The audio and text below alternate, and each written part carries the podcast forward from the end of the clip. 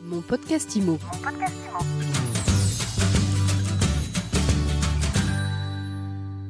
Quel est l'impact des éoliennes sur votre patrimoine et votre santé? On en parle tout de suite dans ce nouvel épisode de mon podcast IMO avec Gaëlle Aubrin de Mai. Bonjour. Bonjour. Vous êtes juriste, enseignante, chercheur au groupe ESPI, au laboratoire ESPI 2R. Vous êtes une spécialiste du droit de l'environnement et vous vous intéressez de très près aux éoliennes et aux troubles de voisinage euh, liés à la proximité des éoliennes. Alors avant d'entrer dans le vif du sujet, vous nous expliquez le, le syndrome éolien. C'est quoi? De quoi se plaignent les riverains? Alors, les riverains se plaignent de nuisances sonores et, de nuisances visuelles euh, et regroupent parfois, pas toujours, mais parfois, ces euh, nuisances sous le nom de syndrome éolien, avec l'impact que ça peut avoir, selon eux, sur la santé, c'est-à-dire, c'est des, symptômes très très divers, hein, des céphalées, des pertes d'équilibre, parfois d'autres types de problèmes, euh, cardiaques notamment, et euh, le problème, c'est que la médecine aujourd'hui ne tranche pas complètement, c'est-à-dire qu'elle estime qu'on manque de données, notamment sur les sons à basse fréquence, ce qui fait que le syndrome éolien aujourd'hui est incertain. L'existence est incertain, mais les riverains, effectivement, en tout cas certains d'entre eux s'en plaignent. En tout cas, les médecins ne disent pas ça existe ou ça n'existe pas. Alors certains disent ça existe, d'autres disent ça n'existe pas, et d'autres disent on manque de données. En tout cas, beaucoup de riverains considèrent, euh, au-delà des nuisances sonores visuelles, que c'est moche. Effectivement, certains considèrent que euh, ça dégrade euh, les, paysages et, l'esthétisme de leur voisinage, euh, tandis que d'autres disent que ça ne les dérange pas et que c'est une nécessité par rapport au mix énergétique français, et donc vont considérer que c'est tout à fait acceptable, notamment par rapport à une centrale nucléaire ou une centrale à charbon, qui peut aussi, et de, de manière tout à fait significative, dégrader votre voisinage. Au-delà de l'aspect esthétique, de l'aspect médical, le juge, lui, il en dit quoi de ces problèmes liés aux éoliennes?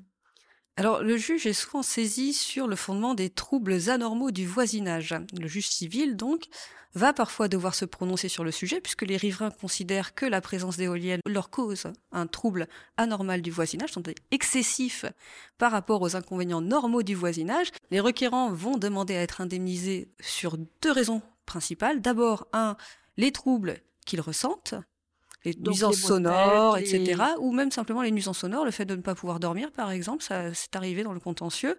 Et d'autre part, bah, pour la perte de valeur de leur maison, puisque l'implantation d'éoliennes à proximité de maisons, de certaines maisons, de certains logements, dans certains cas, peut provoquer une perte de valeur du bien plus ou moins importante en fonction du lieu les troubles sonores, est-ce que c'est les mêmes euh, que pour le, chant du coq? Parce qu'il y a, il y a quelques mois, il y avait une jurisprudence, là, on en a pas mal parlé. Je crois que c'est le coq Maurice qui avait fait beaucoup parler de lui. C'est la, même nature. C'est la, même nature. C'est la même nature de troubles, c'est les nuisances sonores.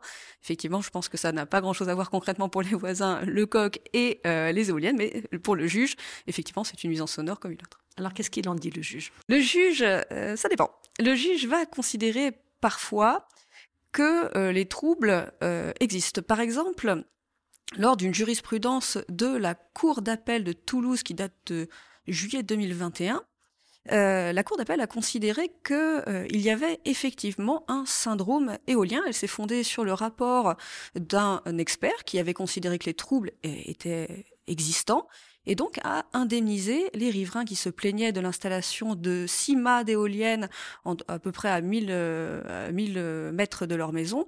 Il les a indemnisés de ces nuisances sonores, du déménagement qu'ils ont dû faire également, et il a accepté euh, d'indemniser la perte de valeur de leur maison. Donc parfois il accepte, et parfois cette non. perte de valeur, elle, elle a été de quel ordre?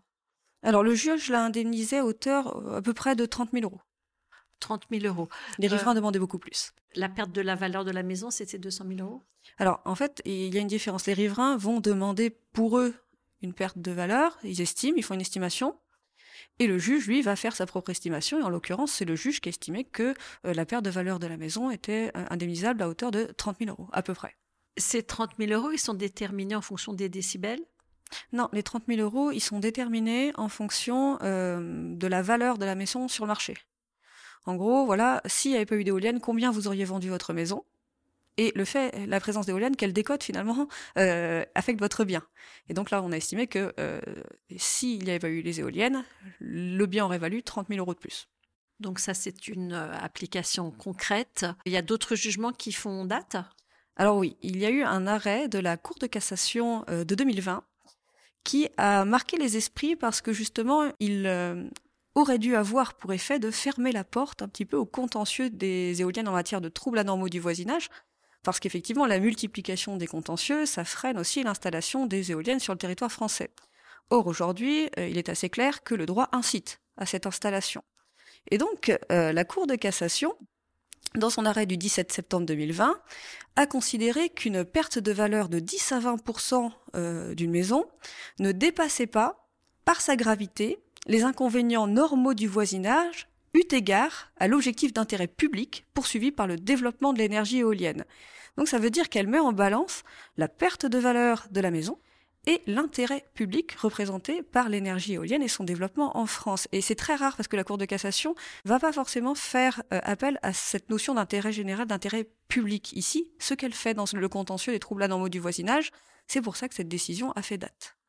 Qu'est-ce que ça va changer concrètement pour la suite? Alors, ça aurait dû changer. Tu vois, ça va restreindre les contentieux parce qu'il va falloir montrer que le préjudice, est supérieur à 20% est très important. Il va falloir montrer que le préjudice est tel qu'il contrebalance l'intérêt public représenté par le développement de l'énergie éolienne en France. Et donc, voilà vraiment un gros, gros préjudice, si vous voulez, pour faire simple. Ceci dit, euh, ça aurait dû avoir pour effet donc de, finalement de, filtrer un petit peu le contentieux. Et la Cour d'appel de Toulouse, dont je vous parlais tout à l'heure, a plutôt fait une application locale de la chose parce que effectivement le préjudice de la perte de valeur se montait à 30 000 euros selon le juge. Donc on peut considérer que c'est important, hein, 30 000 euros, faut pas non plus négliger, mais bon, que face au développement de l'énergie éolienne en France, on aurait pu penser que ça irait. Et donc le juge, lui, euh, la Cour d'appel de Toulouse, a dit la chose suivante. L'intérêt représenté pour l'énergie éolienne de ce parc précis de CIMA n'est pas démontré. Il aurait fallu démontrer l'intérêt plus local du parc pour la production nationale. Et donc il a considéré que comme c'était pas démontré, on pouvait considérer qu'il y avait trouble anormal du voisinage euh, pour le cas qui nous occupe. Donc finalement, il n'y a pas de doctrine euh, qui se dégage. Euh. La jurisprudence de la Cour de cassation fait foi. Mais l'application locale de la Cour d'appel de Toulouse met le doute. Et donc, il va falloir attendre, je pense, que la Cour de cassation se positionne sur ce type d'interprétation locale de son arrêt à dimension nationale pour avoir le fin mot de l'histoire. Euh, néanmoins, je pense que l'arrêt de la Cour de cassation peut quand même décourager en grande partie le contentieux vis-à-vis des troubles anormaux du voisinage pour les éoliennes. Merci beaucoup Gaëlle Audrin Demain. Je rappelle que vous êtes enseignante, chercheur au groupe ESPI et au laboratoire ESPI 2R et à très vite pour un nouveau rendez-vous juridique. Merci à vous. Mon podcast IMO.